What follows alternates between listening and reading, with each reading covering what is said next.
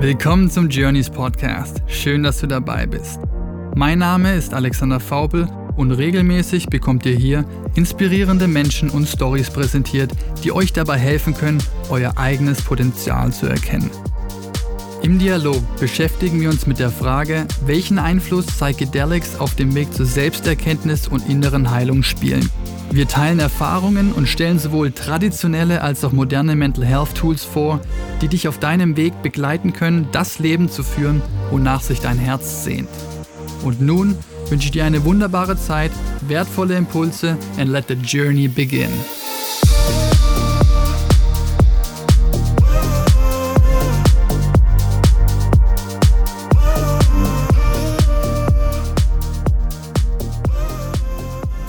Dieser Podcast behandelt Thematiken, die das Thema Drogen berühren können. Dieses Format dient rein der Aufklärung und stellt keine Aufforderung zum Drogenkonsum dar. Außerdem ist der Konsum und/oder der Handel von Drogen strafbar. Dieser Podcast ist nicht für Personen unter 18 Jahren geeignet. Sei verantwortungsbewusst und informiere dich. And here we go again. Eine neue Woche und ein neues Thema, das ich für euch habe. Und zwar geht es heute wieder ein Gespräch zwischen Steli und mir und diesmal zum Thema der Selbstoptimierungsfalle. Und jeder, der sich mit Personal Development bereits beschäftigt hat, der sollte das Thema wahrscheinlich kennen. Der ständige Drang der Selbstverbesserung. Und mein Ziel hier mit dem Podcast ist es, euch die besten Tools und Methoden nahezubringen, die mir und meinen Gästen auf dem Weg zum wahren Selbstglück am meisten geholfen haben. Und solltet ihr ebenfalls schon ein paar Podcast-Folgen hier auf dem Format gehört haben, dann wisst ihr, dass ich mich die letzten zweieinhalb Jahre so intensiv mit mir beschäftigt habe, wie vermutlich die ganzen 20 Jahre davor nicht ein Jahr Sabbatical, mehrere Ayahuasca-Zeremonien im Amazonas, viele weitere psychedelische Reisen, Psychotherapie, Coachings, Breathwork-Seminare. Ich war auf Yoga-Retreats, habe täglich meditiert. Ich war im Schweigekloster. Ich habe ein Jahr auf Sex und Masturbation verzichtet und noch viele andere Dinge ausprobiert und gemacht. Alles Dinge, die ich getan habe aus einem inneren Antrieb heraus. Mit dem Ziel, an einen Ort zu kommen, an dem ich zu 100% im Reinen mit mir selbst bin unabhängig von äußeren Einflüssen und Personen. Mein Wunsch war und ist es immer noch, einen inneren Zustand zu erreichen, den ich beschreiben würde als Frieden in mir und in dem ich gleichzeitig das Gefühl von Freiheit verspüre. Das Gegenteil also von meiner jahrelangen inneren Rastlosigkeit in meinem bisherigen Jobumfeld im Corporate-Vertrieb. Der Drang danach, ständig etwas tun zu müssen, etwas zu beweisen, mir selbst und auch allen anderen, dass ich es wert bin letztendlich.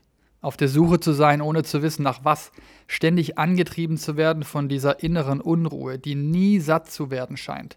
Mehr, mehr, mehr, immer mehr. Aber von was und warum? Mehr Geld, mehr Liebe, mehr Frauen, mehr Reisen, mehr Abenteuer, mehr Optimierung, mehr Einfluss. Alles Dinge, in meinem Fall, um eine gefühlte Leere in mir zu füllen. Und dabei war mir von Beginn an klar, dass sich meine innere Lehre nicht durch noch mehr Erfolg und noch mehr Anerkennung im Außen in mehr Fülle verwandeln würde. Dass es sich hier um einen kompletten Trugschluss handelt. Und eine der wichtigsten und lehrreichsten Lektionen der letzten Jahre war es dabei, zu verstehen, wie selten ich wirklich bei mir war und auch bin. Wie oft habe ich nicht auf das gehört, was ich mir selbst hätte sagen wollen und meine Bedürfnisse hinter die andere gestellt. Zum Beispiel aus Angst vor Ablehnung, Konflikt oder Liebesentzug. Und vor ein paar Wochen kam mir dann folgender Gedanke in den Kopf. Was muss ich tun, um weniger zu tun und dabei happy sein zu können?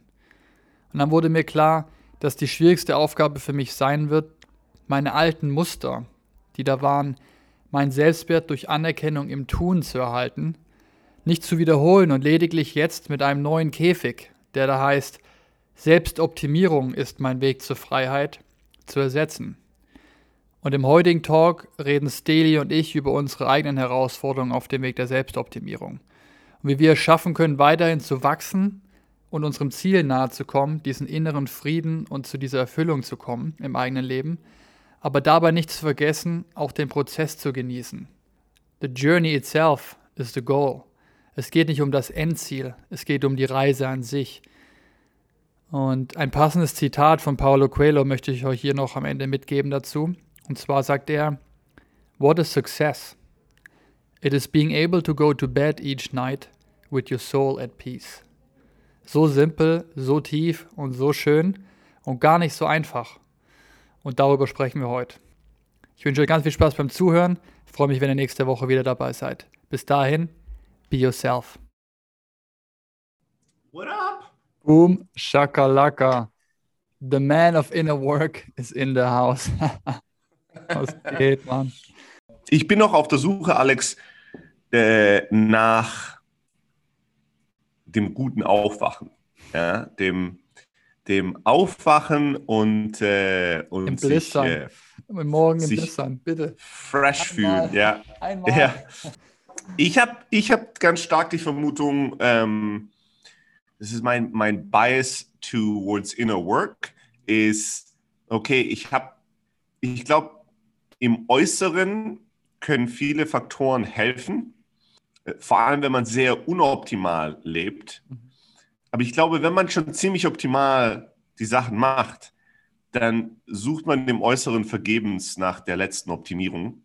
Und es ist eher im Inneren zu finden, ja, es ist eher im Geist äh, zu finden, statt im, oh, du hast den Wecker, der mit Licht weckt, aber wenn du den Wecker hättest, der mit Licht, aber einem anderen besseren Licht weckt, dann bist du nochmal 0,3 Prozent effektiver beim Aufwachen.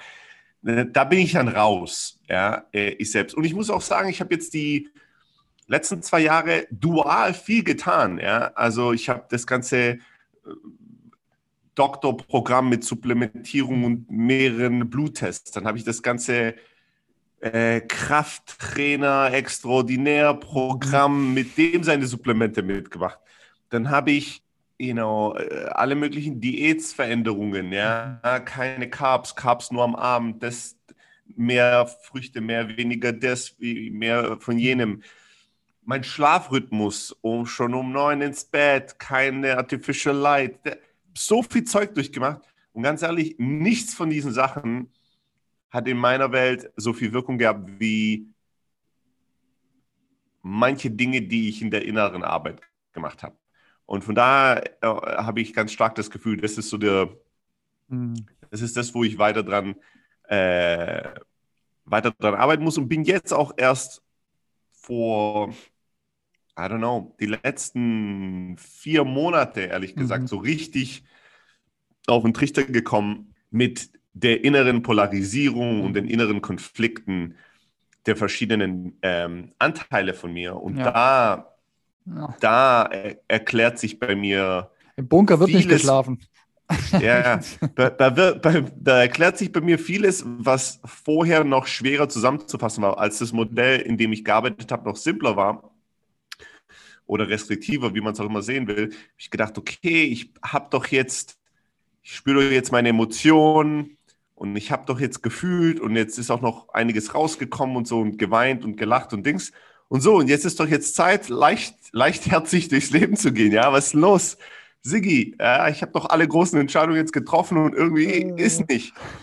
Und ähm, erst in den letzten vier Monaten mit, wo ich sehr viel intensiver mit IFS gearbeitet habe, habe ich wieder komplett an, neue Entdeckungen gemacht und die haben dann zumindest erklären sie mir einiges. Mhm. Ähm, ich merke da auch, ich merke da auch einen direkten Impact. Also vor allem auch in Momenten, wo ich ja unerklärlicherweise äh, irgendwie mein, mein Jaw, mein, äh, mein Gesicht so extrem tense ist und, und ich denke mir, was ist jetzt schon wieder los? Ist doch alles gut und so, bitte jetzt hör doch mal auf. Da habe ich jetzt oft nach ein bisschen in Nähe gehen und nach innen schauen, dann doch relativ oft eine Antwort. Und die Antwort relativ oft löst dann sofort ein anderes Körpergefühl Mhm. aus. Ähm, aber ja, für mich ist dieses Aufwachen und ich muss mich jetzt nicht fühlen, äh, wie wenn ich zwölf Jahre alt bin, ja.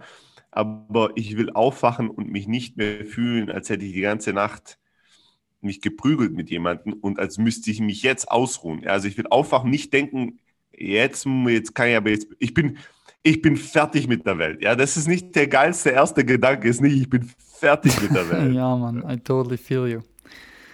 Alrighty. Ähm, ich wollte mal kurz am Anfang kurz einen Recap machen zu unseren bisherigen Aufnahmen. Du warst schon dreimal zu Gast. Ja? Folge Ja. 1, die bekannte Folge Uh. 1. Ja? Da hast du berichtet von deiner Reise vom Kopf zum Herz, wo du deine Gefühlswelt für dich ein bisschen besser entdecken durftest und wolltest. Folge 12 war dein eigener Report zu deiner ersten selbst erfahrenen MDMA-Sitzung, Therapiesession, wo du meintest, zu verstehen, dass dein Körper intelligenter ist als dein Verstand. Und Folge 21 war es, wo wir über das Thema Angst gesprochen hatten und wie Angst zum größten Lehrmeister in, unserem Leben praktisch werden kann. Und für das heutige Gespräch wollte ich gerne mit dir zum Thema Inner Work sprechen. Und du hast selber auf deinem eigenen Format einen Podcast, wo du darüber sprichst, über deine eigene innere Reise, die Tools, deine Gedanken, die dich dabei begleiten, vor allem jetzt über die letzten zwei Jahre. Und ich habe jetzt schon sehr oft die Frage auch gestellt bekommen von Leuten. Und bei mir aktuell persönlich ist es mit das größte, wenn nicht der größte Struggle, den ich vorfinde. Dachte ich mir, gut, ein Gespräch mit Dr. Hassel ist angebracht. Und äh, mal schauen, was wir hier im Dialog an Mehrwert schaffen können. Vielleicht eine kleine Anekdote vorneweg wie ich auf, das, äh, auf den Podcast kam. Und zwar bin ich hier gerade in äh, Kapstadt, habe mich hier im Airbnb niedergelassen, habe vor mich hingearbeitet, war ein wunderschöner Kapstadter Wintertag, 20 Grad draußen, Sonne, blauer Himmel, vor mich hingetippt am Laptop, Fenster aufgehabt und dann ist äh, eine Biene ins Zimmer geflogen und habe weitergemacht, mich nicht stören lassen und die Biene war einfach die ganze Zeit im Raum. Ich weiß nicht, wie es dir geht, aber bei mir pass passieren dann nach einer Zeit zwei Dinge. A, ich werde nervös, wenn die Biene sehr lange im Zimmer bleibt. Und B, nervt sie irgendwann mal, wenn sie mit diesem dumpfen Sound dün, dün, dün, die ganze Zeit gegen die Scheibe fliegt. Du denkst hier, flieg doch einfach wieder raus, bist doch reingekommen, schaffst doch wieder raus. Ich war aber auch zu faul, um aufzustehen mich darum zu kümmern. Was habe ich gemacht? Ich habe einfach das Fenster hinter mir aufgemacht und gewartet. Es hat nicht lange gedauert, eine Minute oder was. Und dann ist die Biene praktisch aus dem zweiten Fenster raus.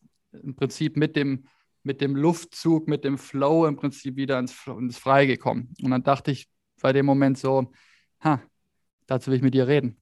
Wie oft stecke ich in dieser Situation, wo ich die ganze Zeit gegen die Scheibe fliege und mir nur einen Weg nach draußen wünsche. Ich sehe ja das draußen vor mir, aber ich komme nicht durch. Und anstatt locker zu lassen und mit dem Flow vielleicht einen weiteren Ausweg zu finden, mich noch mehr anstrengen, um, um Gottes Willen einfach da durchzukommen. Und je mehr ich mich versuche anzustrengen, desto mehr reite ich mich in die eigene Misere so ein bisschen rein. Und das würde ich als die, die Inner Work Trap bezeichnen. Und über die möchte ich gerne mit dir, mit dir heute sprechen. Vielleicht da vorneweg die erste Frage an dich. Wie merkst du persönlich, wenn du bei dir in deiner eigenen Inner Work Falle gefangen bist und nicht aus dem Zimmer rauskommst? Naja, als allererstes mal äh, merke ich es normalerweise zuerst nicht. Ja, das ist wohl Schritt eins, in dem äh, du tust was, was nicht funktioniert, ist, äh, du hast nicht genügend Bewusstsein in dem Moment, nicht genügend äh, Präsenz, um mitzubekommen, was gerade abläuft.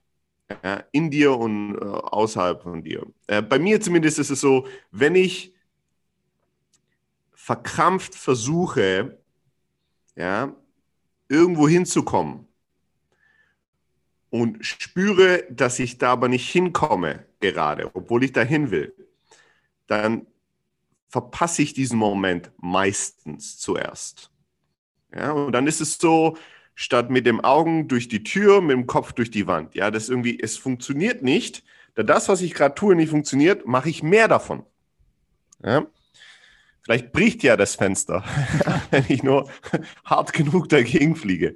Es ist nicht, mal, ich glaube, um das Bienenbeispiel jetzt zu nutzen, es ist gar nicht mal äh, so kognitiv bewusst, hey, ich werde jetzt, oh, da ist ein Fenster, ich komme da nicht durch. Ich werde mit viel Kraft vielleicht das Fenster durchbrechen. Das ist gar nicht das. Es ist einfach ein, ein krampfhaftes und ein verkrampftes und äh, es ist ein Automatismus. Es geht nicht und dann machst du es einfach nochmal, ohne viel nachzudenken. Ja? Und dann ist es oft so, wenn ich Glück habe, merke ich irgendwann mal, warte mal, das, was ich gerade mache, wenn ich das übersetzen würde, intern und auf ein Blatt Papier aufschreiben würde, wie fühlt sich denn das gerade an? Und dann kommen so Gedanken oder so Worte wie verkrampft, ähm, genervt, ähm, verzweifelt, nervös, mhm. unsicher.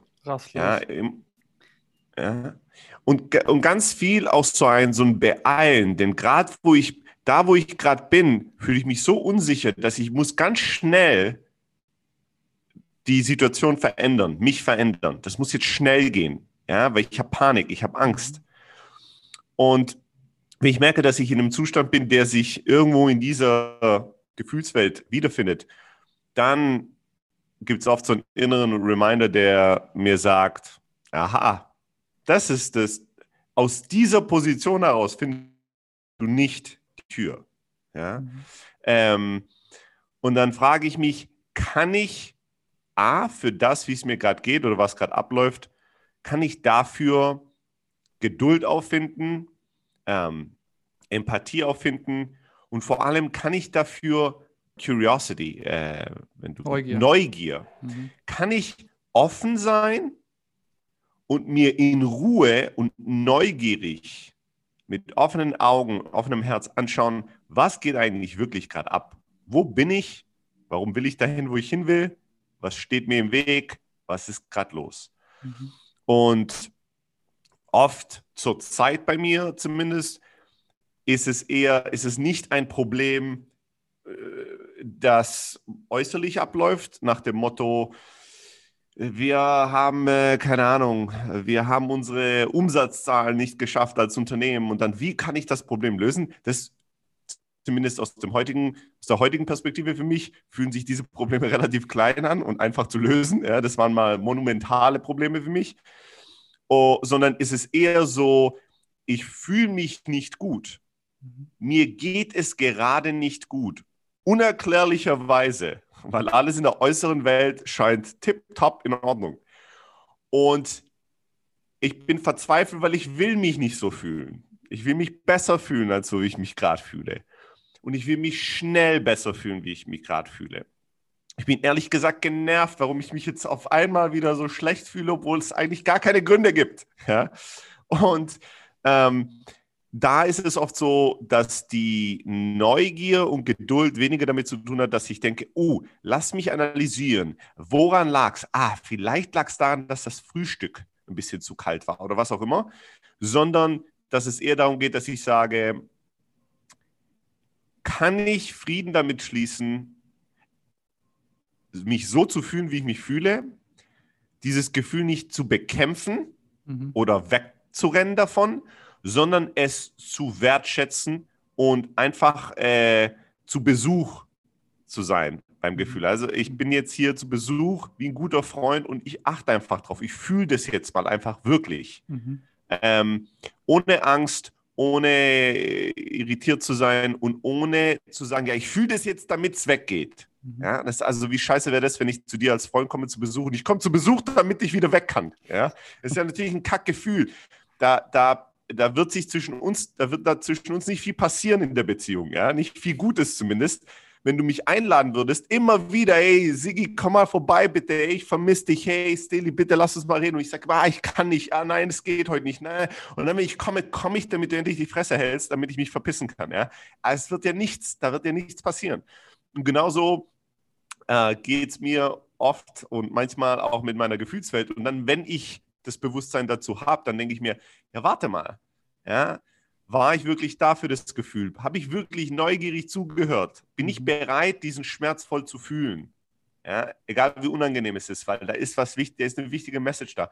Und kann ich mich hinsetzen und das fühlen, ohne dass mein Verstand gleich übernimmt und zu versuch, versucht, Lösungen zu finden. Ja. Oh, ich weiß, woran es liegt. Es liegt an A, B, C. Und wenn ich das hinbekomme, einfach mal, einfach mal da zu sein, zu Besuch, ohne sofort, ich mache nicht die Tür auf und sage, Alex, ich weiß, was dein Problem ist, mach ABC und ich muss jetzt weiter. Ja, sondern ich sitze einfach da und höre dir mal zu.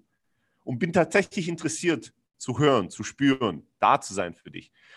Dann oft kommen Gefühle, Gedanken, die sehr auflösend sind, sehr mhm. bereichernd. Ähm, aber bei mir, um die Frage zu beantworten, wie merkst du das? Zuerst merke ich es normalerweise nicht. Zuerst falle ich total in die Struggle Trap ja, und struggle halt mal ein bisschen. Und dann, wenn ich Glück habe, bemerke ich, shit, ich bin ja voll im Struggeln, ich bin voll genervt, ich bin voll äh, irritiert, ich will, dass das weggeht, ich will das verändern. Und dann denke ich mir, okay, besuch mal. Und beim Besuch auch als allererstes mal oft versuche ich dann so zu tun, als würde ich besuchen, aber eigentlich will ich nur lösen. Mhm. Und wenn ich, äh, wenn ich das merke, dann ähm, bringe ich mich in den ruhigen Zustand und denke, jetzt ist es mal Zeit für einen guten Besuch. Hm. Das ist normalerweise aus der, aus der Perspektive, aus dem State, tut sich dann oft viel Gutes, äh, aber dahin komme ich oft nicht im direkten Weg, leider. Ja. Also dann erst erstmal gehe ich ein paar Umwege, äh, bis ich da ankomme. Bis der Kopf wehtut durch dauernd gegen die Scheibe fliegen.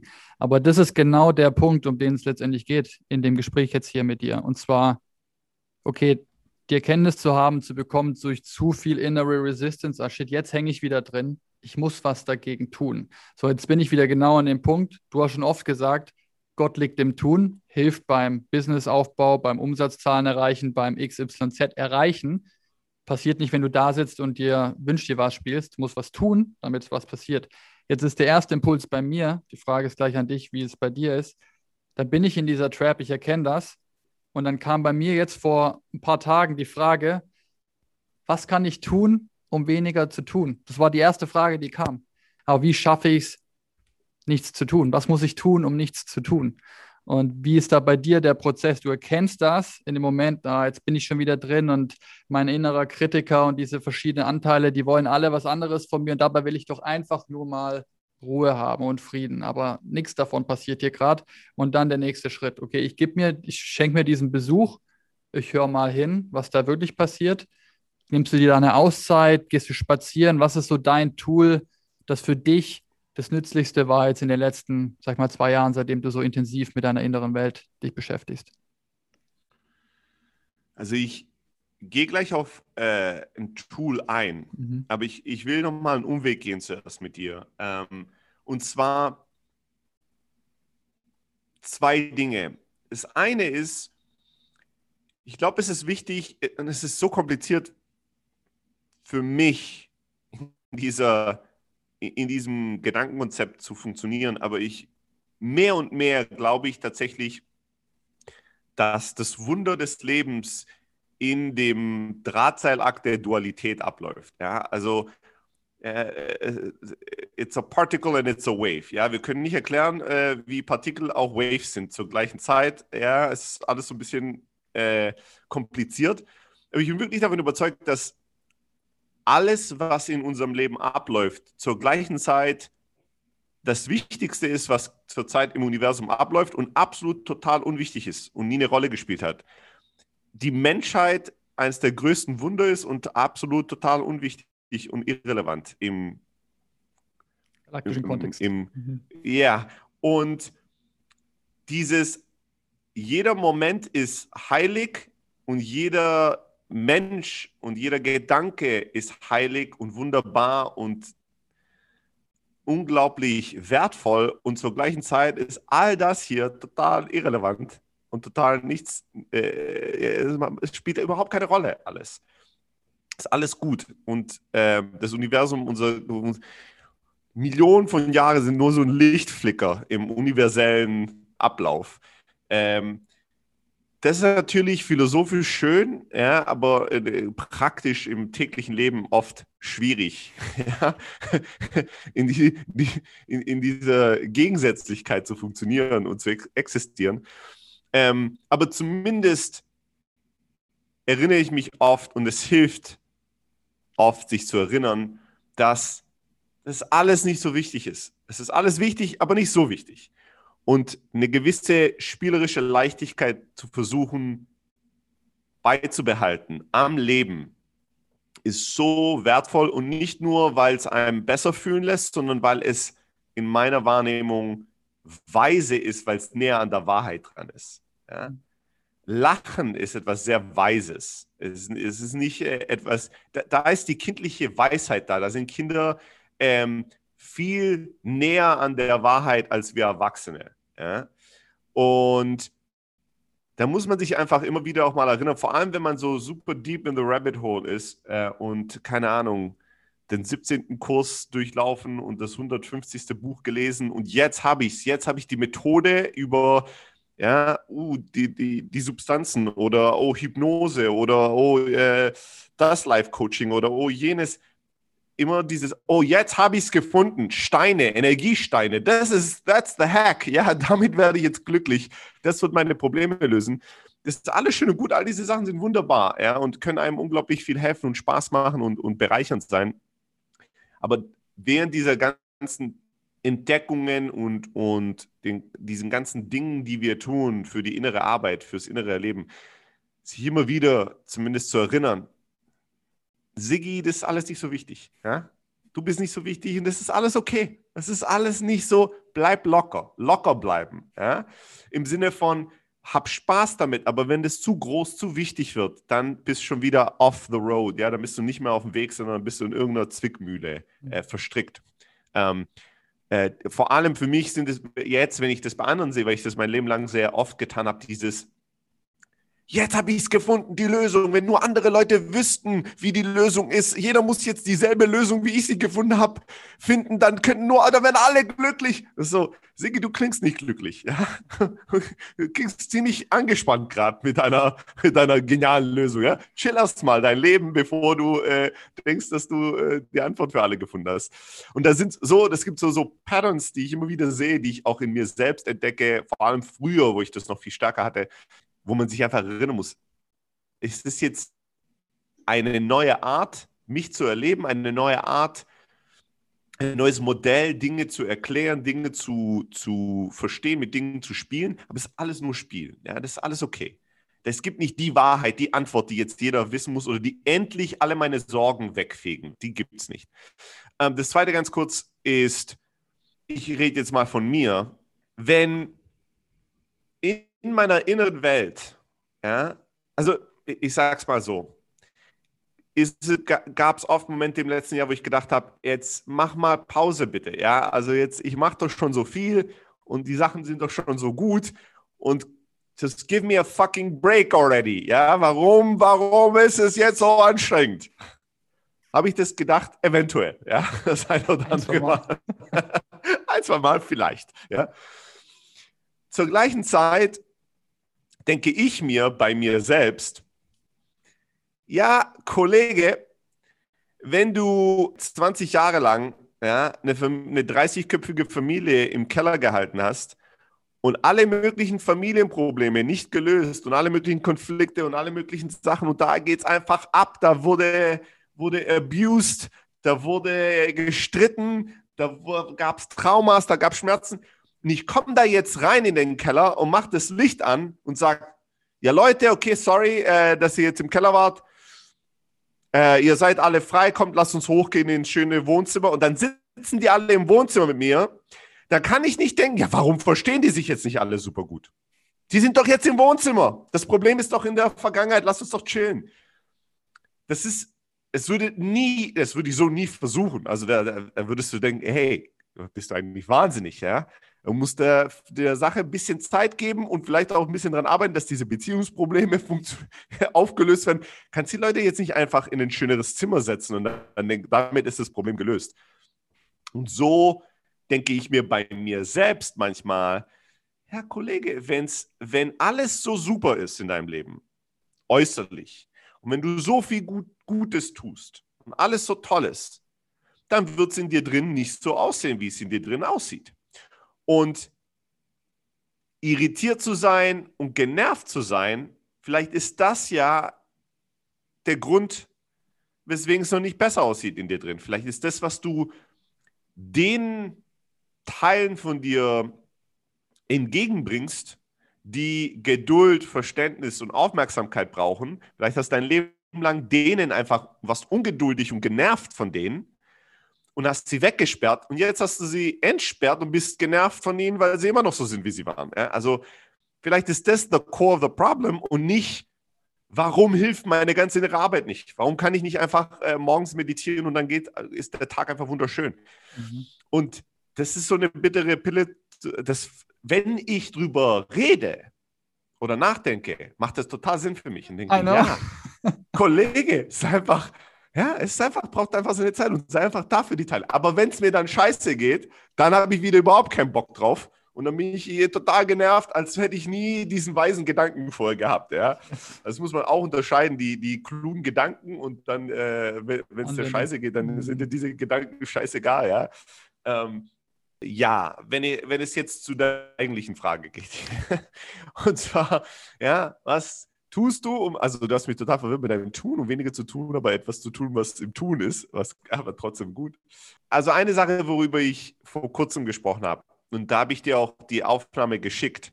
Ähm, ich habe ja einen eigenen Podcast. Es, am Ende des Tages ist es nichts anderes als Self-Therapy aufgezeichnet und gepublished, aus, aus immer für Gründen.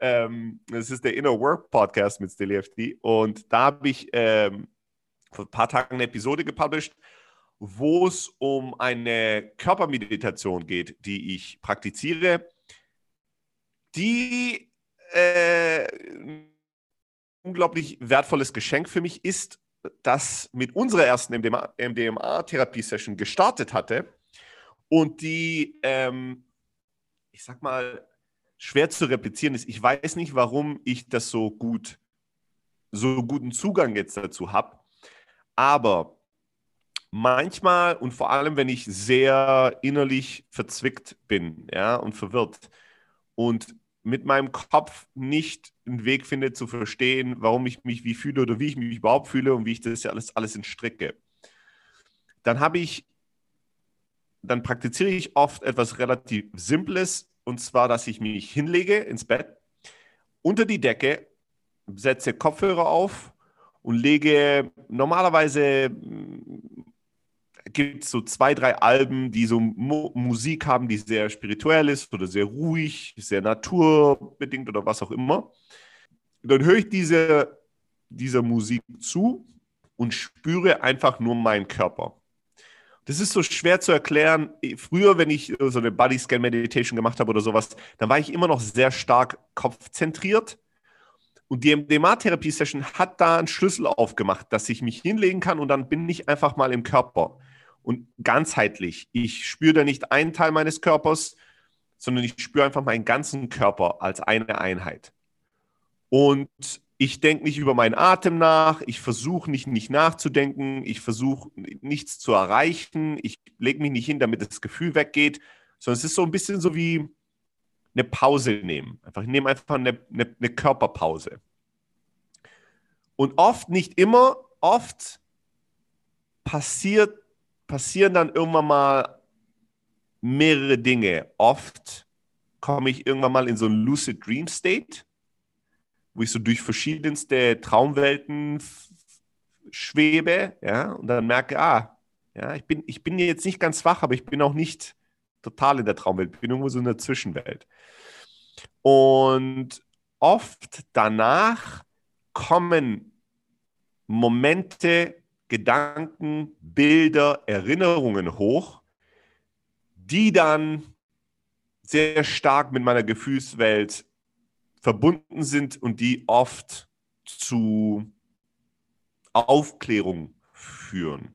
Ja? Nicht immer. Ich habe schon oft Sessions gehabt, da lag ich einfach da eine halbe Stunde und es war schön angenehm, aber nichts ist passiert. Ja, und dann habe ich gedacht, okay, gut, gestern habe ich mich hingelegt, um eine Session zu machen. Nach zehn Minuten habe ich die Augen aufgemacht und gedacht, nein, This is not it today. Mhm. Ja, nicht, not today. Ich war gar nicht, es war nicht, dass mein Verstand zu laut war oder dass ich nicht mich hinlegen, sondern ich lag da und ich war entspannt und alles war gut, aber ich habe dann immer gemerkt, ich habe gedacht, ich brauche eine Session, aber nein, that's not what I need right now. Und dann war es gut. Aber oft lag ich schon da und dann lag ich dann eine Stunde, ja, also es ist total normal, dass ich da eine Stunde lang liege und habe die unglaublichsten Erinnerungen oder Gedanken oder Gefühle gehabt. Und da hat sich dann unglaublich in mir, unglaublich viel in mir aufgelöst und getan.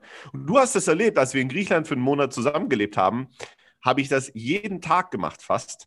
Und, äh, äh, und das hat auch dann zu der, zu der einen oder anderen aufwühlenden Session geführt, ja. Äh, wo ich da, äh, keine Ahnung, Schmerz von einer achtjährigen Beziehung, den ich acht Jahre lang unterdrückt habe, dann auf einmal gespürt habe. Und das war dann auch nicht so cool, kurzfristig mal, aber doch sehr heilend. Ja. Ähm, und das ist so ein Geschenk, was von unserer ersten MDMA-Session mir mitgegeben wurde, das unglaublich bereichernd war, ist, dass ich diese Session, ich mache jetzt mittlerweile, würde ich sagen, vielleicht zweimal die Woche. Mhm. Ja? Also ich mache es nicht mehr täglich. Manchmal sind es auch mal zwei Wochen, da mache ich es gar nicht. Und dann gibt es eine Woche, da mache ich es vier Tage hintereinander. Aber diese Body Meditations sind so ein Nichtstun. Ja, ich, ich, ich meditiere nicht. Nicht wirklich, nicht im traditionellen Sinn. Ich setze nicht da und versuche, meinen Verstand auszuschalten. Ich äh, sitze nicht da und versuche, meinen Körper mehr zu fühlen. Ich, ich lege mich einfach hin und ich bin mein Körper. Das ist das Beste, wie ich es beschreiben kann. Ich bin einfach mein, mein Körper und dann lasse ich einfach meinen Körper machen, was auch immer es macht. Ob es sich ausruht, ob es fühlt oder ob es sich erinnert, es tut einfach. Und es sind oft sehr magische Momente für mich, sehr, sehr bereichernde Momente. Und ich, ich weiß, dass wenn ich mir selbst zuhören würde, mein fünf Jahre alte Steli hört dem heutigen Steli zu und versucht das nachzumachen, würde ich es nicht hinbekommen. ich würde mhm. mich hinlegen und dann wäre ich immer noch voll im Kopf und würde sagen, jetzt machen wir Körper und bla bla bla. Ich weiß nicht, wie ich das einen Zugang dazu gefunden habe, aber der, der, der ist entstanden in der ersten Session und der ist bis heute noch da für mich und ähm, hilft oft unglaublich. Okay, nice. Ja, praktisches Tool, wenn man die Zeit hat, um sich eine Stunde hinzulegen, Körperpause zu machen. Hilft ja. nicht, wenn du kurz vor einem Bühnenstage-Auftritt bist und sagst, fuck, jetzt könnte ich mal eine Stunde Pause gebrauchen. Äh, geht nicht. da ja. heißt dann durchpushen wahrscheinlich und später drum kümmern. Ja. Vielleicht durchpushen und später drum kümmern oder vielleicht sich fragen, kann ich mich schlecht fühlen und in die Welt, in die Welt vorwärts treten? Kann ich Schmerz haben und jemand anders heilen? Ja, ohne Scham. Ich glaube, wir, wir tragen oft mit uns, ich trage das oft mit mir, dass ich stark sein will für andere.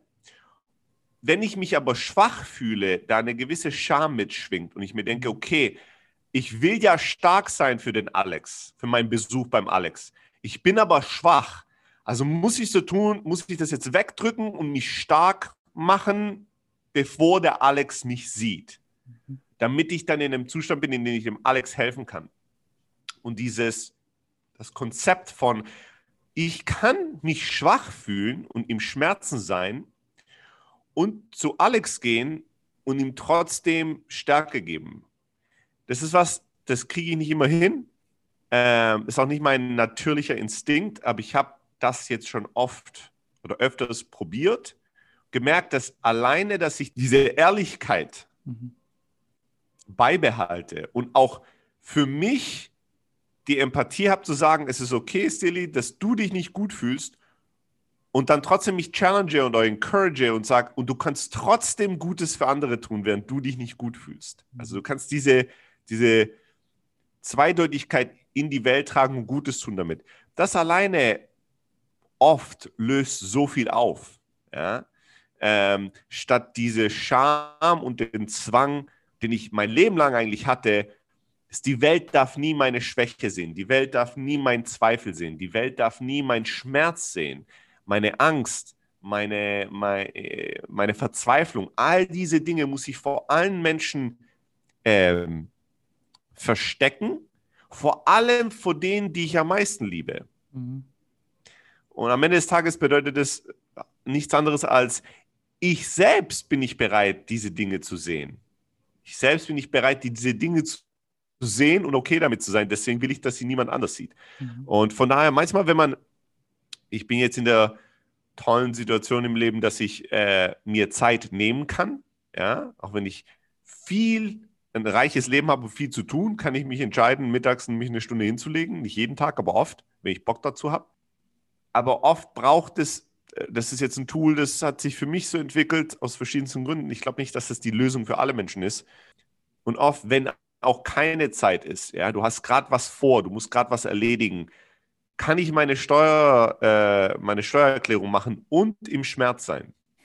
Da bist du ich glaube, das ist jedes Mal, wenn man die Steuererklärung macht. Ja. Oder in der Verzweiflung, was auch oft passiert. Ja. Äh, oder kann ich, was auch immer, ja, kann ich jetzt äh, einen Vortrag halten mhm. oder ein Podcast-Interview machen, obwohl ich, keine Ahnung, erschöpft bin? Mhm. Da ist bei mir oft die Antwort, ja, es geht eigentlich. Man muss nur den Mut haben, es zu tun. Mhm. Und manchmal habe ich nicht den Mut, und dann kann man wegdrücken und sich das Versprechen geben, ich kümmere mich später drum. Ist mhm. auch okay. Manchmal muss man wegdrücken, aber das ist wirklich seltener der Fall, als man denkt, glaube ich. Mhm. Ja, das, ist der, das Haus brennt seltener, als man denkt. Wenn das Haus, wenn ein Feuer ausgebrochen ist, nicht die Zeit in der Work zu machen. Ja, da ist Krisenzeit, wenn die Titanic am Sinken ist, musst du funktionieren und alle Gefühle und alle Ängste müssen weggedrückt werden, damit du funktionierst. Äh, oder wenn du mit dem Alex und dem Andy äh, eine Mountainbiking-Tour machst in, äh, in Basel und äh, irgendwelche Pisten runterfährst, äh, für die dein Körper und Geist nicht bereit ist. Du musst einfach mal die Angst wegdrücken und funktionieren. Ja? Danach kannst du dich dann mit der Angst, die du weggedrückt hast, immer noch auseinandersetzen. Dieser Gedanke, es ist okay, sich nicht gut zu fühlen und trotzdem zu tun mhm. und sich in die Welt zu trauen, ins Licht reinzutrauen. Das, was, das ist noch was, was mir schwer fällt, aber was äh, wertvoll für mich war in der Vergangenheit das ist ein Punkt, an dem ich mich immer und immer wieder finde. Und das ist somit der größte Schmerzpunkt dabei, ist dieses das Gefühl zu haben, man hat alles eigentlich getan. Perfekte Abendroutine, Tag, gut gegessen, Sport gemacht, alles früh ins Bett. Der nächste Morgen kommt und hat beim Bettgehen schon gedacht, morgen geht's ab. Morgen habe ich so viel Energie, ich wach auf und der beste Tag. Und ich wach auf und der erste Gedanke ist, den ich mir ja nicht aussuche, der einfach da ist, ist, du fühlst dich scheiße. Und ich denke mir so, und ich denke mir, warum zum Teufel schon wieder? Und diese, und dann fängt der, der Strom an an Gedanken und das wird zu einer Spirale. Wenn ich da nicht bewusst bin, wie du vorhin meintest, und das schnell ertappt, mich dabei ertappt, dann wird der erste Gedanke beim Aufstehen hin zu einem Drei-Stunden-Prozess, bis ich mich durch irgendwelche Morgenrituale und kalt duschen und so weiter meditieren in den Modus gebracht habe, wo ich sage, okay, jetzt bin ich wieder auf normal Null, jetzt können wir anfangen. Und das ist so ein bisschen der, das Energieraubende und Zehrende, mit dem ich jetzt sehr lange schon versuche umzugehen und Wege zu finden, besser damit umzugehen. Wenn der Gedanke kommt morgens, okay damit zu sein, wie du gerade sagtest, einfach damit trotzdem in die Welt zu streiten. Und dann stelle ich mir die Frage, und das wäre jetzt die, die ich an dich habe, was ist dein Ziel bei diesem ganzen Inner Work? Gibt es ein Ziel bei diesem ganzen Personal Development Porn, den wir uns reinziehen? Was ist dein Ziel? Ja, ich glaube, da gibt es ähm, da gibt's verschiedenste Ziele. Ich glaube, ein Fluss, in dem vieles hinfließt, egal ob es Inner- oder Outer Work ist, ist der Fluss, ich will mich gut fühlen. Gut fühlen kann sein geliebt, kann sein erfüllt, kann sein sicher, kann sein wertvoll, was auch immer es ist, aber es ist ein, ich will mich gut fühlen. Ich will ein Gefühl haben, das mein Leben bejaht ja, und bestätigt. Und am Ende des Tages ist fast alles, was wir tun, läuft darauf hinaus. Ich mache oft Dinge, die kurzfristig sich sehr schlecht anfühlen, weil der Gedanke oder die Idee, dass ich mich bereichere nicht mit mehr guten Gefühlen, sondern mit einem weiteren, breiteren Leben, mit mehr Fläche, die mein Leben abdeckt. Ja? Ähm, mehr Verständnis für wer ich bin. Ähm, ein tieferes Verständnis für wer ich bin und warum ich bin. Und eine Veränderung, die sich für mich anfühlt wie Erweiterung. Ja, wenn ich mich verändere, dann ist es ein sehr erfüllendes Gefühl für mich, oft, weil ich das Gefühl habe, ich bin mehr geworden, mehr, mehr von meinem Ich existiert jetzt. Das fühlt sich extremst gut für mich an. Die Veränderung, die, die Reise während der Veränderung fühlt sich oft nicht so gut an für mich. Ja, da bin ich oft in der Angst, da bin ich oft in der im, im Widerstand, bin ich auf dem Zweifel. Das heißt, ich tue oft kurzfristig viel, was sich nicht gut anfühlt, um äh, an Orte anzukommen, die sich generell extremst wichtig für mich anfühlen und, und ähm, erfüllend. Mhm. Aber ich glaube, wir alle machen, äh, ich meine, am Ende des Tages, alles Äußere und Innerliche geht in, in das, ja, warum arbeite ich? Warum warum will ich ein guter Vater sein? Ja, ja weil ich mich gut fühlen will. Ja? Warum äh, versuche ich eine Karriere zu haben? Weil ich mich gut fühlen will. Warum versuche ich anderen zu helfen? Warum ich mich, weil ich mich gut fühlen will. Warum äh, gehe ich gerne spazieren in der Natur? Weil ich mich gut fühlen will. Also es ist scheißegal, was ich mache. Warum gehe ich schlafen? Weil ich mich besser fühle, als ich mich jetzt fühle. Ja, müde. Warum wache ich auf? Also am Ende des Tages immer ein, ich will mich gut fühlen. Gut bedeutet, in mir drinnen sagt mir meine Gefühlswelt, alles ist okay. Ja. So wie es gerade ist, ist es okay. Avoid pain and gain pleasure. Kein Schmerz ja. und mehr Pleasure. Ja. Äh, für mich ist es, Pleasure ist immer so ein tricky Word, weil es ähm, so ein bisschen in die Richtung geht von zu sehr Genuss. Mhm. Ja. Äh, also irgendwie, äh, keine Ahnung, Süßigkeiten essen, Alkohol trinken, Weed smoken, you know, das ist alles so Pleasures of life, Sex, ja, Drugs, Rock and Roll, das sind alles Pleasures of life. Aber wenn, wenn ich an äh, die Liebe meiner Kinder denke oder das Gefühl zu haben, ich bin ein guter Vater, dann ist es nicht Pleasure, was ich spüre, ja? sondern dann ist es eine, eine innere Erfüllung, ja, dass ich gut bin, ja? Mhm. dass ich fundamental gut bin, dass ich mich fundamental verantwortungsbewusst bin, um die, um die zwei Menschen, meine zwei Kinder, gut kümmere, die das Wichtigste sind in der Welt für mhm. mich. Ja? Und das tue ich aus selbstsüchtigen Gründen, wie alles andere, was ich tue. Ich will mhm. mich gut fühlen. Gut kann auch sein, dass ich mich ehrlich fühle oder dass mhm. ich mich, ähm, dass ich das Gefühl habe, ich bin, eh, ich bin jemand, der ethisch korrekt ist. Ich bin jemand, der, keine Ahnung, wenn ich jetzt ökologisch sehr bedacht lebe Müll trenne und äh, möglichst wenig Plastik kaufe und möglichst wenig äh, Fleisch esse, dann ist es ja nicht necessarily Pleasure, was ich kriege, ja, weil ich so ein krasses äh, Ökoleben lebe, sondern dann ist es ein, das Gefühl, dass ich für die Natur auf einem ökologischen Level gut bin. Ja, ich bin, oh, ich bin gut zur Mutter Natur, zu diesem Planeten und es macht mich zu einem guten Menschen. Und dieses Gefühl ist es, was ich dann für mich gewinnen will, weil wenn ich denke, dass ich schlecht bin, dass ich der Natur und dem Planeten Böses oder Schlechtes tue, dann fühle ich mich schlecht und mit diesem schlechten Gefühl komme ich nicht klar. Ja. Aber ja, am Ende des Tages, glaube ich, versuchen wir uns alle gut oder besser zu fühlen, als wir uns jetzt fühlen, was auch immer das am Ende des Tages bedeutet. Das verändert sich auch oft. Ja, ist es so ein bisschen, wenn ich da reinschaue, der schmale Grat nachher zu finden zwischen ich will besser sein und ich bin nicht gut genug. Letztendlich mag man glauben, es deutet aufs gleiche Thema hin, aber die energetische Komponente, die da mitschwingt, bei dem einen, ich, ich möchte gern besser sein, ich möchte wachsen. Und auf der anderen Seite, ich muss das fixen, weil irgendwas ist kaputt, ich bin nicht gut genug. Das eine kommt aus einem Growth-Mindset, das andere kommt aus einem Mangeldenken. Und bei dem ertappe ich mich sehr oft, dass dieses Gefühl morgens, um bei dem Beispiel zu bleiben, kommt und ich sage, es muss jetzt weggehen. Sofort jetzt weg. I don't like it at all. Ja, get it out of me. Ja, sofort. Und wie ich schon vorhin gesagt habe, dann oft in diese Spirale reinrennen und dann ist es sehr, sehr schwer, sich dann selber dabei zu tappen, um sich dann wieder rauszuziehen zum Teil. Deswegen so ein bisschen die, der schmale Grad zwischen Selbstverbesserung und Selbsterniedrigung und da so ein bisschen, wie du es siehst, jetzt sind wir oft super belesen. Du hast schon gesagt, zig Bücher, Lektionen, Talks, alles schon gelesen, kapiert, verstanden, wunderbar, tausend Tools in der Werkzeugkiste. Jetzt ist oft aber so aus meiner Sicht, dass wir bei diesem ganzen Self-Improvement-Thema oft wie diese Biene getrappt sind, weil wir uns so eng mit uns selber auseinandersetzen und gar nicht sehen, wo der Ausweg ist.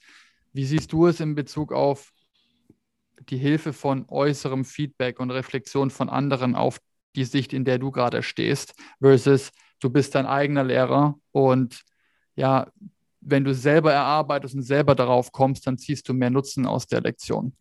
Dieses schwierige, dieser schwierige Grad zwischen du bist stuck und von außen kann mir jemand helfen oder nee, ich breche da selber durch, weil ich es selber hinbekomme. Ich glaube, es kommt äh, ganz stark darauf an. Alex, am Ende des Tages glaube ich, dass es kaum eine Rolle spielt, was du tust, sondern warum und wie du es tust, ist das A und O. Und das ist bei Inner Work genauso wie bei allen anderen im Leben. Ich sage oft, ob ich einen Ferrari kaufe oder äh, Zen-buddhistischer äh, Mönch werde und meditiere, beide dieser Aktivitäten können heilig sein und beide dieser Aktivitäten können totaler Bullshit sein. Es kommt darauf an, warum und wie du etwas tust, nicht was du tust. Ja, und das ist schwer völlig zu verinnerlichen, aber ähm, es gibt genügend Leute, die irgendwie total Zen, Yoga, oh, alles peaceful sind, die nichts anderes tun in meiner Wahrnehmung, als vor sich selbst und der Welt wegzurennen. Und die kreieren nicht mehr Heilung im Leben. Ja, und wenn die mit dir reden, fühlst du dich auch nicht geheilt oder besser. Und du hast auch nicht das Gefühl, dass die im Frieden sind, sondern du merkst, dass da eine unglaubliche Anspannung ist. Hier ein Beispiel. Wer von uns hat noch nicht jemanden mal getroffen, der total immer im Grinsen war, als wäre alles super, aber du warst total, die Person war dir total suspekt und unangenehm. Warum? Jemand, der lacht, ist eigentlich mega angenehm. Ja, jemand, der richtig gut gelaunt ist. Aber jemand, der falsch lacht, der so tut, als würde er lachen, aber die Augen sagen eigentlich panische Angst, aber das, das Gesicht sagt, alles ist gut. Hallo, guten Morgen. Ist es nicht ein wunderschöner Tag? Ja, das ist so, wir wollen davon wegrennen. Ja. Ähm, von daher, vieles, was wir tun, ich kann gar nicht sagen, hey, generell würde ich jetzt mal sagen, meditieren ist gut. Ja, es mhm. hilft. Es ist ein schönes Tool. Aber ich kenne Leute, die haben meditiert auf eine Art und Weise, die ist genauso beschissen wie keine Ahnung was. Äh, hat sie, die waren näher an äh, Prostitution als an äh, sich irgendwie heilen. Ja? Die saßen dann da und waren dann ähm, ja, also ich meditiere äh, zwei Stunden am Tag und ich habe äh, äh, Brahma Yoga Meditation gemacht und äh, ich gehe natürlich auf einen Retreat über sie. Und die waren dann, das war dann deren Penisverlängerer, das war dann deren Ferrari in dem Moment. Und die haben auch 0,0, die saßen da mit geschlossenen Augen und haben dann überlegt, wie gut sie sind darin. Ich glaube, ich bin 3% besser als gestern. Ja, ich bin schon gut. Ha, überleg mal, wie ich früher war. Und wie alle anderen Leute sind, die nur Karriere wollen. Ha, scheiße, Leute, ich bin viel besser. Im Körper, so friedlich. Schau, fuck you. Ja? Nichts Gutes, nichts Heilendes oder Heiliges passiert gerade. Ja? Nur weil es von außen, weil du etwas praktizierst, was von außen als etwas Ruhiges oder Heiliges anerkannt ist, heißt es nichts. Von daher, wenn es um die Frage geht, wenn ich irgendwie stuck bin ja, und ich komme nicht raus, ist es besser, selbst zu versuchen, es zu lösen oder sich Hilfe zu suchen? Äh, keine Ahnung. Es kommt darauf an, warum du es tust. Ich kenne viele Leute, die machen, äh, holen sich nie externe Hilfe, weil sie Angst haben, weil sie nicht wollen, dass sie jemand, sie jemand tatsächlich sieht, weil sie noch nicht bereit sind, sich völlig zu verändern. Und alleine können sie an der falschen Lösung rumhaken und das Gefühl haben, sie tun was. Und sie haben aber Angst, gesehen zu werden von außen und dass dann jemand von außen ihnen die Antwort gibt, die sie, wo man innerlich weiß, das ist die Antwort, aber nicht bereit dafür ist. Und dann wird es unangenehmer, es nicht zu tun. Und dann kenne ich auch wiederum Leute, die suchen sich ständig irgendeinen Guru und irgendeinen Schaman und irgendeinen Therapisten und einen Coach und einen Mentor und einen Advisor. Warum? Weil sie wegrennen wollen vor ihrer eigenen Wahrheit und ständig äh, sich die Wahrheit bei anderen suchen und ständig, oh, jetzt der hat die Antwort für mich, oh, der hat die Antwort und dann immer so glücklich sind. Endlich habe ich meinen Meister gefunden, der mir sagt, wie ich mein Leben leben muss. Und da wirst du auch nirgendwo hinkommen im Leben, meiner Meinung nach. Ja, da kommst du bist auch komplett auf dem falschen, falschen Weg. Mhm. Das heißt, was ist besser? Es alleine herauszufinden oder mit Hilfe. Ich glaube, manchmal muss man es alleine herausfinden und manchmal braucht man Hilfe. Ich glaube, es kommt einfach darauf an, in welcher Situation man ist, wer man ist in der Situation im Moment ähm, und was intuitiv in einem passiert, das einem oft sagt, vielleicht musst du jetzt mal einen anderen Weg gehen. Jetzt brauchst du gerade Hilfe und dann eher die Bereitschaft, mehr die, die, die Fähigkeit kultivieren, zuzuhören tatsächlich auf das Gefühl und die Intuition und das Herz, statt im Kopf die Lösung versuchen äh, zu formulieren. Oh, ähm, ich habe schon äh, sieben Sachen alleine. Vielleicht ist jetzt Zeit an den Coach. Vielleicht, vielleicht aber auch nicht. I don't mhm. know. Ja, es mhm. kommt wirklich drauf an. Ganz kurz will ich was sagen, bevor wir weiter äh, quatschen zu anderen Themen, weil du das jetzt zweimal aufgebracht hast mit dem Aufwachen sich scheiße fühlen. Ja? Hier ist was nicht eine, eine Lösung, aber eine neue Erfahrung, die ich gemacht habe vor kurzem. Vor kurzem erst habe ich mich einmal morgens gefragt. Ich bin wieder morgens aufgewacht, habe mich total scheiße gefühlt. Ja? Und dann habe ich mich gefragt, ha, was ist, wenn ich morgens, wenn ich morgens ein Teil von mir komplett fühle und ausfülle und am Leben habe, das ich während des Tages nicht erlaube und unterdrücke. Und statt dieses Gefühl als äh, etwas Äußeres zu, anzusehen, wo ich denke, alles, was ich jetzt tun muss, ja, ich klebe ein bisschen, weil ich habe zu viel im Honig äh, mich rumgerollt letzte Nacht. Also eine Dusche ist die Lösung zu diesem Klebeproblem. Äh, ich wach zurzeit oft auf morgens und frage mich, wer bin ich in diesem Moment? Ja? Und wenn ich irgendwie, keine Ahnung, wenn ich mich total scheiße fühle, dann denke ich mir, wer fühlt sich gerade scheiße? Wer hm. ist es? Wie geht's dem? Ja? Was kriegt er nicht, was er, was er braucht? Was versucht er zu verhindern, was schwierig ist? Wer, die Frage, wer ich gerade bin, wer von meinen inneren Archetypen gerade am Leben ist, in meinem Körper ist, statt dieses Gefühl als eine externe Sensation, die ich nur wegmeditieren, wegjournaling, wegjoggen kann. Und da ist zumindest bei mir, haben sich da einige Male, habe ich da ein komplett neues Erleben gehabt morgens und auch ein paar neue Einsichten, die geholfen haben in der Gefühlswelt. Also einfach mhm. mal als Idee oder als etwas, weil äh, ich das erst vor kurzem für mich entdeckt habe, statt dass ich morgens aufwache und denke, okay, shit, ich fühle mich wieder scheiße, okay, kein Problem, meditiere, dusch, geh spazieren, mach Yoga, mach das, mach das, mach das und irgendwann mal ist es weg dieses mhm. Gefühl, aufzuwachen und liegen zu bleiben und zu denken, wer bin ich eigentlich gerade? Wer ist, der sich so fühlt? Mhm. Wer ist es? Welcher Teil von Seele ist es, der sich so scheiße fühlt? Und wie geht's dem? Warum geht's dem so? Mhm. Und vielleicht braucht er einfach mehr Aufmerksamkeit, wenn er sich so beschissen fühlt. Und das Erste, was ich tue, wenn ich ihn spüre, ist, so weit wegzurennen von ihm, wie nur irgend möglich. Ja. Äh, das einfach mal nur als so als Idee äh, oder als Erfahrungsbericht. Das ist gut, ein guter Punkt. Auch deutlich kürzer handhabbar als gegebenenfalls als die Stunde Body Meditation. Äh, das geht so ein bisschen einher mit dem, was ich jetzt noch fragen wollte dazu, das richtige Maß zu finden, ist es nachher wie immer, wie so oft, ne? Die, das nicht in den Extremen, sondern wahrscheinlich in der goldenen Mitte zu finden, die, eine Antwort. Und wieso ist es aus deiner Sicht so, dass ein zu viel bei uns in unserer Leistungsempfindung in der Gesellschaft nie so negativ behaftet ist wie ein zu wenig. Wenn ich Gas gebe und mich tot arbeite, dann kriegst du noch ein Pad auf die Schulter und sagst so, wenigstens hast du richtig Gas gegeben, ist halt eine Maschine. Und wenn du sagst so, ich bin hier im, im Ease und entspannt und gar nicht so viel zu tun, es geht mir trotzdem schlecht, dann heißt, ja gut, du machst ja auch nichts, du faules Schwein. Ja, warum ist bei uns in dem Gedankengut es so verqueren? Wie kriegen wir es vielleicht hin, uns selber da eine Möglichkeit zu geben, okay damit zu sein? Weil so ein bisschen der ganze Komplex hier bei der Sache für mich persönlich ist genau das, oftmals auch mir die Permission nicht selber ge zu geben, die ich mir von irgendeiner Instanz, von irgendeinem externen gerne geben würde, der mir sagt, hey, ist okay, du hast genügend gearbeitet, du darfst heute mal einen halben Tag gar nichts machen. Ist okay, darfst spielen gehen darfst lachen und musst, musst gar nichts tun.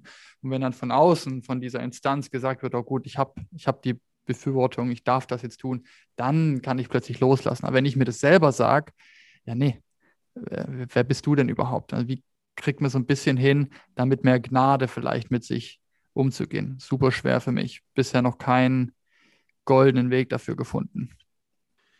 Ja, ich meine, gibt es verschiedene Gedanken dazu. Ich glaube, in jeglicher Gesellschaft, in dem das Gut des das, was gut für die Mehrheit ist, über dem gut steht, was gut für das, den Einzelnen ist, hast du immer Opfer, die ich als Individuum bringen muss und bringen werde. Ja? In dem Moment, wo, ich nicht, wo nicht jeder für uns on their own ist und sein eigenes Ding macht und wir als Gruppe funktionieren, uns verschiedene Rollen aufteilen, und wir dann auch voneinander abhängiger sind oder abhängig sind, dass jeder seine Rolle macht. Ich glaube, in dem Moment könnte ich mir vorstellen, kreieren wir eine Dynamik, in der wir uns alle Geschichten erzählen und Druck kreieren, in dem jeder bloß seine fucking Rolle macht, ob der jetzt Bock drauf hat oder nicht, weil wir sind alle abhängig davon, dass jeder seine Rolle macht.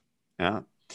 Ähm, Und ich glaube, in, in einer balancierten Gesellschaft ist die Balance zwischen dem Individuum und der Gruppe in Harmonie, aber ich weiß nicht, ob diese Harmonie je existiert hat, seitdem wir in Gruppen existieren. Ähm, in der heutigen Gesellschaft ist es, glaube ich, relativ einfach, zumindest eine Theorie aufzubauen, warum wir in vor allem einer sehr wirtschaftlich getriebenen Gesellschaft in der ganzen Welt nur eine oder primär eine Message haben und die Message ist, du musst produzieren. Je mehr du produzierst, desto mehr bist du wert. Und wenn du nicht produzierst, das Gegenpol zum Produzieren, wenn du dich ausruhen willst, ist dann das Konsumieren. Ja? Wir wollen, dass du so viel wie möglich produzierst und so viel wie möglich konsumierst. Dann bist du ein, ein unglaublich, wenn du mal über, ökonomisch gesehen bist du dann der wertvollste, das wertvollste Individuum, was du sein kannst für unsere Wirtschaft, ist, indem du maximal produzierst und maximal konsumierst. Ja?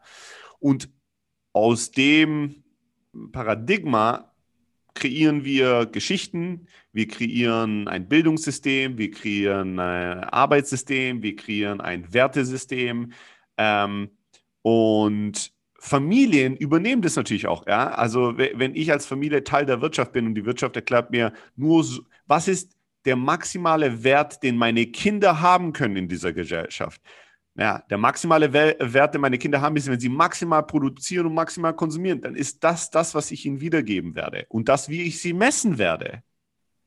Ha, mein Sohn, also ich bin richtig stolz auf meinen Sohn, mein Sohn ist Arzt geworden. Warum ist das was, worauf man stolz? Also das an sich in einem Vakuum bedeutet noch gar nichts. Ja?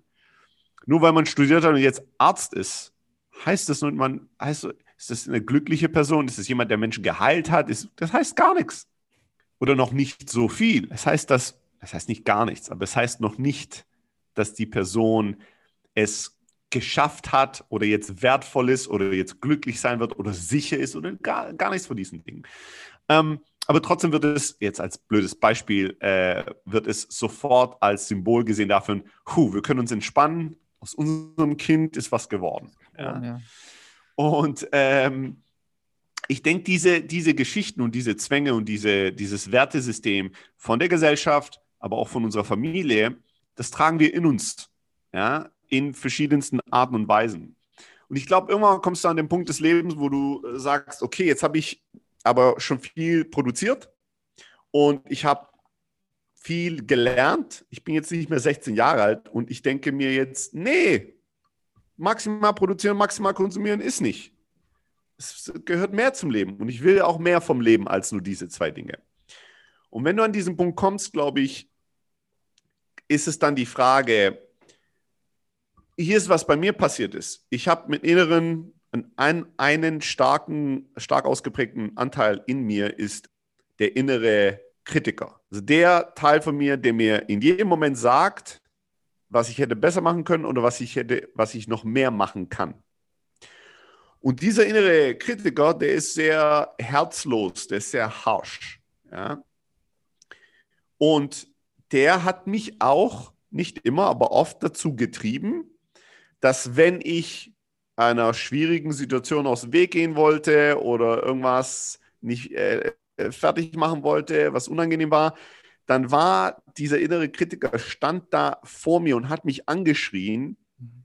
so lange, bis ich irgendwann mal agiert habe. Zumindest war es so, dass er mir nie erlaubt hat, dass ich das vergesse, was ich gerade aus dem Weg gehe. Ja? So. Es hat also, er hat also eine wertvolle Rolle gehabt, oft und mir geholfen. Aber äh, er hat auch eine Rolle, die viel Schmerz in mir verursacht hat und viel Anspannung. Und irgendwann mal in den letzten Jahren bin ich dazu gekommen, dass ich diesen irren Kritiker mehr und mehr das Wort verboten habe. Ja, wenn der angefangen hat, mir zu sagen, oh, du könntest auch das und jenes machen, habe ich ihm gesagt, hey, halt die Schnauze. Ich weiß, ich könnte, aber ich werde nicht. Alles ist gut so, wie es ist. Und über die letzten Jahre habe ich weniger kritische Stimmen. Und wenn die kritische Stimme startet, stoppt sie oft. Ja? Die startet und dann kommt immer bei mir der, das, Sch, das mhm. Schuschen und ich sage, Kollege, ich weiß. Ja, aber es ist okay, so wie es jetzt ist. Was ich jetzt dem letzt erst entdeckt habe, ist, dass dieses den Mund verbieten ist mal ein erster Schritt, aber es ist nicht die ultimative Lösung, weil dieser innere Kritiker, der existiert immer noch in mir. Und nur dadurch, dass ich ihm nicht erlaube zu reden, heißt es nicht, dass er nicht existiert. Und bei mir manifestiert sich das oft darin, dass besonders dann, wenn ich mich voll entspannen will und gar nichts tun, bin ich immer noch überraschenderweise sehr angespannt und merke, dass ich mich irgendwie nicht komplett, dass ich nicht komplett loslassen kann. Obwohl ja gerade alles gut ist. Ich sitze am Pool, ich lese ein Buch, ich sonne mich, ich habe keine Termine für den Rest des Tages, ist doch eigentlich alles geil. Aber irgendwie kann ich mich nicht entspannen. Ich bin ruhig, aber ich bin nicht entspannt. Und meine, meine Erkenntnis ist, oh, dieses dem inneren Kritiker einfach das Mund, den Mund zu verbieten, führt nicht dazu, dass er nicht mehr existiert und er führt auch nicht dazu, dass er integriert ist. Mhm. Dass ich herausfinden will, wann wurde der, wann habe ich diesen inneren Kritiker in mir geboren und wie ist der, hat er sich entwickelt? Wie alt ist der? wovor hat er Angst? Bei mir ist ganz klar die Angst, wertlos zu sein. Ja? Da ist eine existenzielle Angst. Wenn ich wertlos bin, würde ich mir das Leben nehmen. Weil wozu existieren? Ich bin ja dann nur eine Last für alle, die ich liebe und eine Last für die Welt. Und dieser innere Kritiker, der ist bereit, alles auf der Welt zu tun, um zu verhindern, dass ich wertlos bin oder mich wertlos fühle.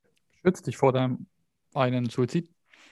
Ja, er beschützt mich vor einem kindlichen Gedankengefühl, was ich immer mal hatte als Kind. Wenn ich wertlos bin, würde ich mir das Leben nehmen, weil dann bin ich nichts wert.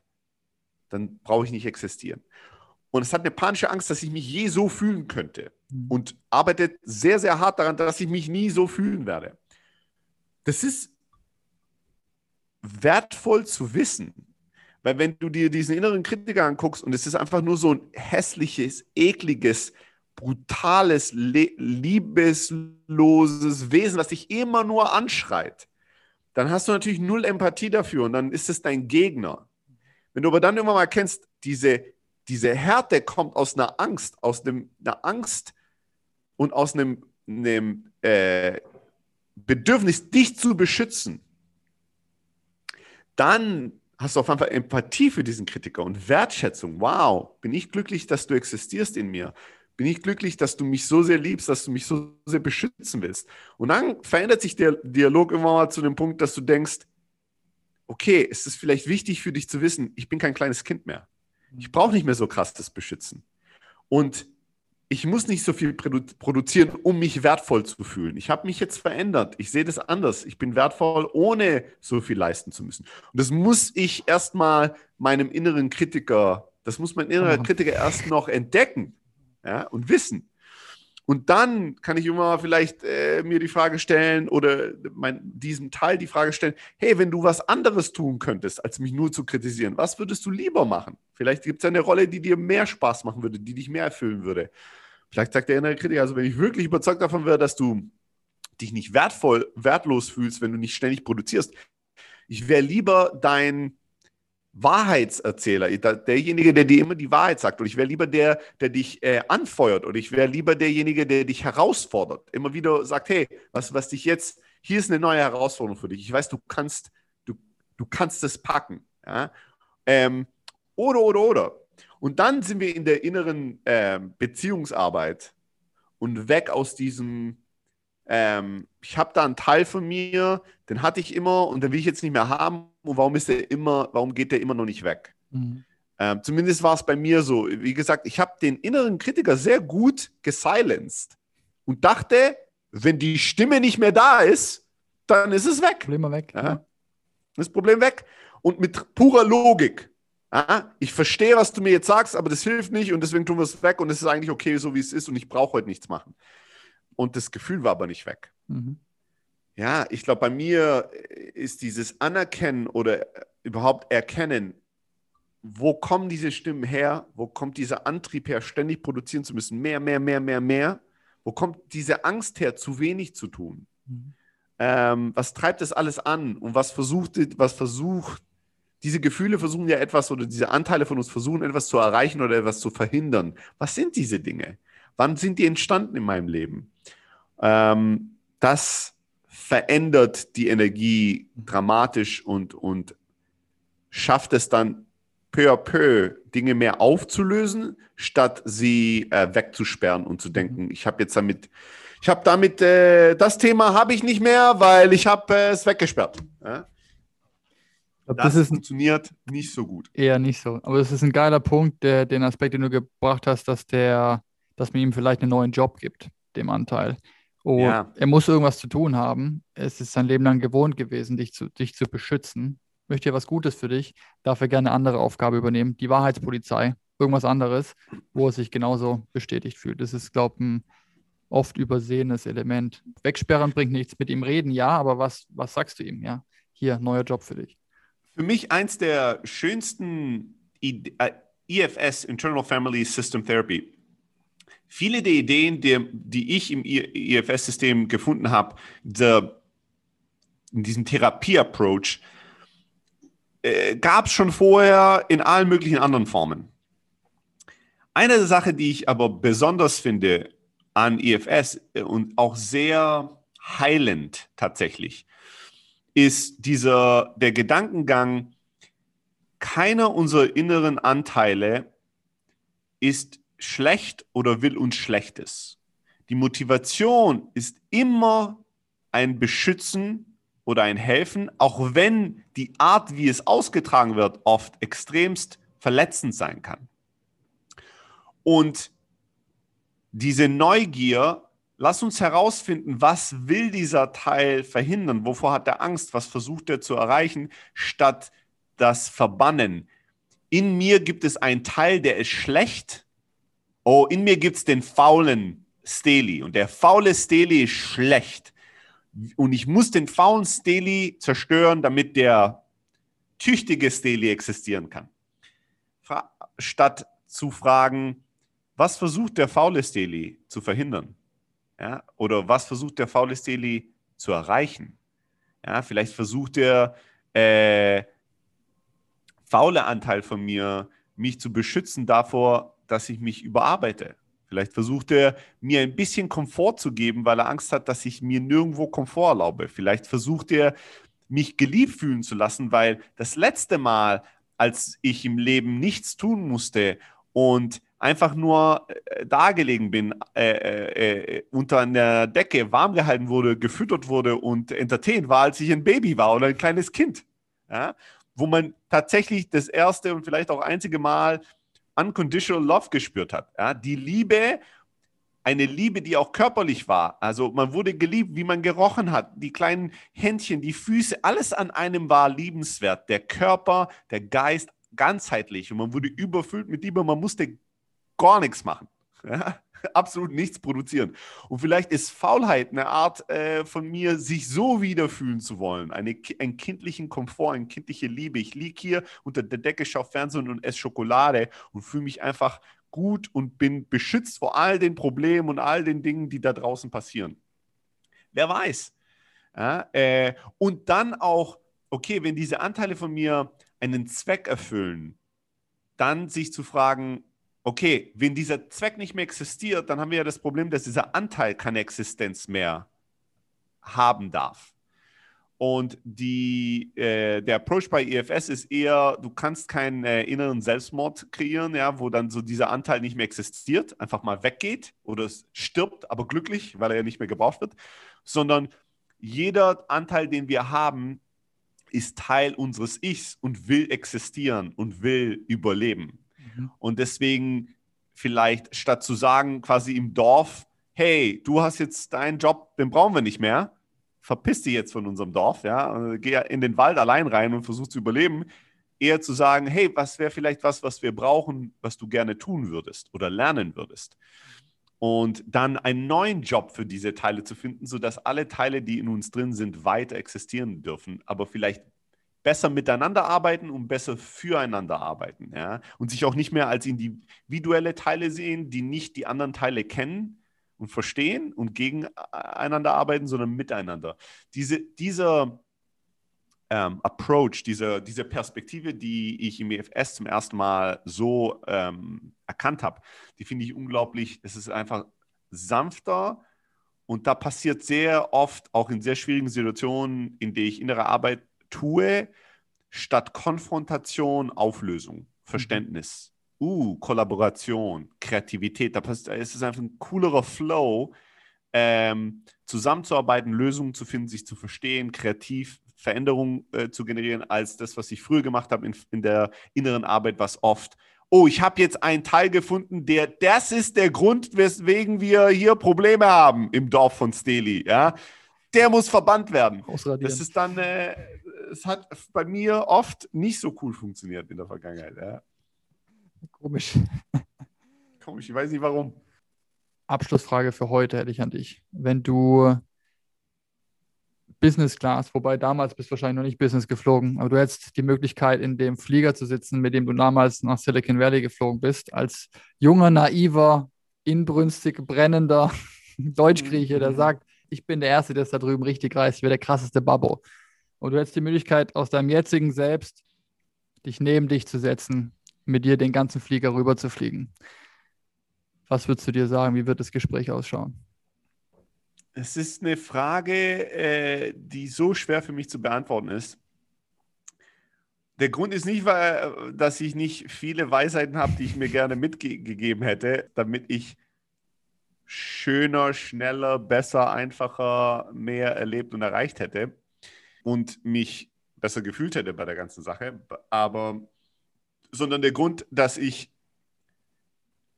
nicht ganz glauben kann, dass ich damals nicht das getan habe, was ich bereit war, in dem Moment zu tun und zu glauben und zu denken. Also ich wäre einfach, die Person, die ich da war in dem Flieger, hatte schon unglaublich viel gelesen, gelernt, versucht, getan und war im besten Punkt, an dem sie sein hätte können. Und ich vermute, wenn ich neben mir gesessen wäre und mir Weisheiten von heute erzählt hätte, wären fast alle Weisheiten, zu denen ich noch nicht bereit war, einfach durch mich geflossen. Das Sieb hätte das nicht aufgefangen. Und die Dinge, die ich schon wusste, die wären hängen geblieben. Ja, ähm, und ich wundere mich wirklich, ob ich mir etwas mitgeben hätte können, was, was verändert hätte. Wäre ich bereit, ich, ich, ich bin generell sehr davon überzeugt, dass wir viel lernen können voneinander und das manchmal liest du ein Buch oder ein Quote oder es ist ein kleiner Moment und der verändert etwas, was dann einen riesen Impact hat. Aber ich glaube, dass wir uns selbst mitbringen in diese Momente und in dem Moment bereit sind, es zu hören. Mhm. Und du kannst es sieben Milliarden Mal davor hören und es hat absolut gar keinen Einfluss auf dich. Und ich wundere mich wirklich, ob ich äh, mir hätte irgendwas sagen können, was ich damals nicht schon, wo ich zu nicht bereit wäre und dann bereit gewesen wäre, mhm. weil ich mein zukünftiges Ich kennengelernt hätte. Weil die meisten Sachen, die ich mir äh, spontan erzählen wollen würde, ist äh, ja. Enjoy the chill. ride. ja, chill. Sigi, chill ist einfach alles nicht so wichtig. Ja, es ist alles nicht so Leben oder Tod wichtig, wie es sich für dich so anfühlt. Entspann dich und hab ein bisschen Spaß dabei, aber ich wäre einfach nicht ready gewesen, damals das zu hören. Das weiß ich heute schon wenn, wenn ich mir damals erzählt hätte, hey, die Firma, die du jetzt versuchst, in Silicon Valley aufzuziehen, das ist nicht der Grund, weswegen du existierst, das ist nicht dein äh, Lebenswerk, das ist nicht die, dein, dein Calling, das ist nicht die Firma die du die nächsten 40 Jahre machst. Das, das ist das, diese, der Erfolg dieser Idee, der bestimmt nicht darüber, was du wert bist als Mensch. Ich hätte, ich weiß, was ich gedacht hätte. Ich hätte gedacht, shut the fuck up. Ich hätte damals gedacht, das ist, was Leute sagen, die nicht das Zeug dazu haben, die Welt zu verändern wie ich. Ja? Du versuchst mich nur davon abzuhalten, das Große in mir, du willst nur, dass ich äh, relaxe, damit ich so durchschnittlich bin wie du. Ich hätte mir nicht zugehört. Ich war nicht ready, das zu hören. Ich wollte das nicht hören. Von daher glaube ich, wenn ich äh, im selben Flieger gesessen wäre, dann würde ich heute eher, äh, statt Vorträge zu halten und zu versuchen, meinem jüngeren Ich all diesen Schmerz und all diese Probleme, sondern ich würde eher versuchen, ihn zu genießen und zu, zu lernen. Ich würde eher versuchen zu sagen, erzähl mir noch mal, was willst du machen und warum? Warum ist es so wichtig? Uh, erzähl mir, was sind die Philosophien zu Erfolg? Ich würde mich noch mal gerne komplett so wiedererleben, weil wenn ich jetzt an mein altes Ich denke, ist es auch wieder aus meiner, aus, dem, aus der Perspektive, wer ich heute bin. Ich bin mir sicher, wenn ich mich damals, wenn du mich äh, elf Stunden in einem Flug gesessen hast und ich könnte mich interviewen, dann würde ich mich an so viel Zeug erinnern. Würde denken, wow, ja, ich wusste gar nicht, dass ich so gedacht habe. Oh ja, shit, ja, das war auch noch so. Oh, ich, ich sehe es jetzt so offensichtlich im Gesicht, was der denkt, ist so falsch, aber krass. Und dann würde ich mich eher, glaube ich, feiern wollen und nochmal erleben, als mich verbessern zu wollen, weil das ist, glaube ich, so Fool's Gold. Dieses Geh mhm. zurück in die Vergangenheit und erklär dir was, was du dann sofort verstehen würdest. Wenn ich das so einfach damals hätte verstehen können, ist nicht so, als wäre ich der Einzige, der das weiß. Dann hätte ich das irgendwo anders aufgeschnappt. Aber ich war nicht ready dazu. So ein bisschen der, when the student is ready, the teacher appears, nach dem Motto. Ja. Und und es sind ja oft so diese ganz banalen Floskeln, die so viel Weisheit und Tiefe in, in sich tragen, auch wie Enjoy the Ride hier, der, der Prozess äh, ist wichtiger als das Ziel und genießt die Reise. Mir hilft es zumindest, bis zum Abschluss zu sagen, ständig mir selbst zu sagen. Ich hatte es vorhin von Hilf, wenn es jemand externes auch nochmal bestätigt, das heißt es auch immer wieder wieder zu hören, aber mir selbst zu sagen, auch wenn es sich im Moment richtig beschissen anfühlt und alles in mir schreit nach, du musst mehr tun, mehr tun, zu realisieren, dass ein Schritt nach dem anderen jeden Tag, egal ob es auch nur ein Schritt ist, aber ein Schritt weiter auf das Ziel hinweg, auch in zehn Jahren, zehn Jahre mehr Schritte sind, als keinen Schritt zu machen. Und deswegen entspann dich. Alles okay. Es gibt nur ein Tempo, es ist dein eigenes Tempo. Und es bringt auch nichts, den Vergleich mit links und rechts zu machen. Oh, da ist es viel schneller und da geht es viel krasser ab bringt alles nicht mehr innere Ruhe, eher mehr Unausgeglichenheit. Und mein Mantra, um mich dann immer wieder zurückzubringen, hilft ganz stark, mir zu sagen, am Ende gibt es eh nur eine Reise, es ist die einzige, die, also meine eigene mit meinem eigenen Tempo und nur ich kann das Tempo bestimmen. Und da eher tendenziell vielleicht ein bisschen Gas rauszunehmen, als noch einen Gang, hochzuschalten. Ich glaube, so die, die Botschaft an mich und so zum Ende vom Gespräch vielleicht so generell an hochambitionierte und erfolgs süchtige Menschen vielleicht mal ein bisschen runterschalten und mal durch die Spielstraße cruisen und gucken, was für Gefühle hochkommen, wenn man mal Schrittgeschwindigkeit fährt. Das ist wahrscheinlich unangenehmer als mit 300 durch die Autobahn. Alright. Amen. Amen. Alrighty. Amen. Geilo. Dann schließen wir hiermit die Mittwochspredigt und ich freue mich auf die nächste. Ja, ich kann es kaum erwarten, äh, zu sehen, worüber wir das nächste Mal quatschen werden. Alright, Brudi. Danke dir herzlich. Love you, Bruder. Love you too, Mann.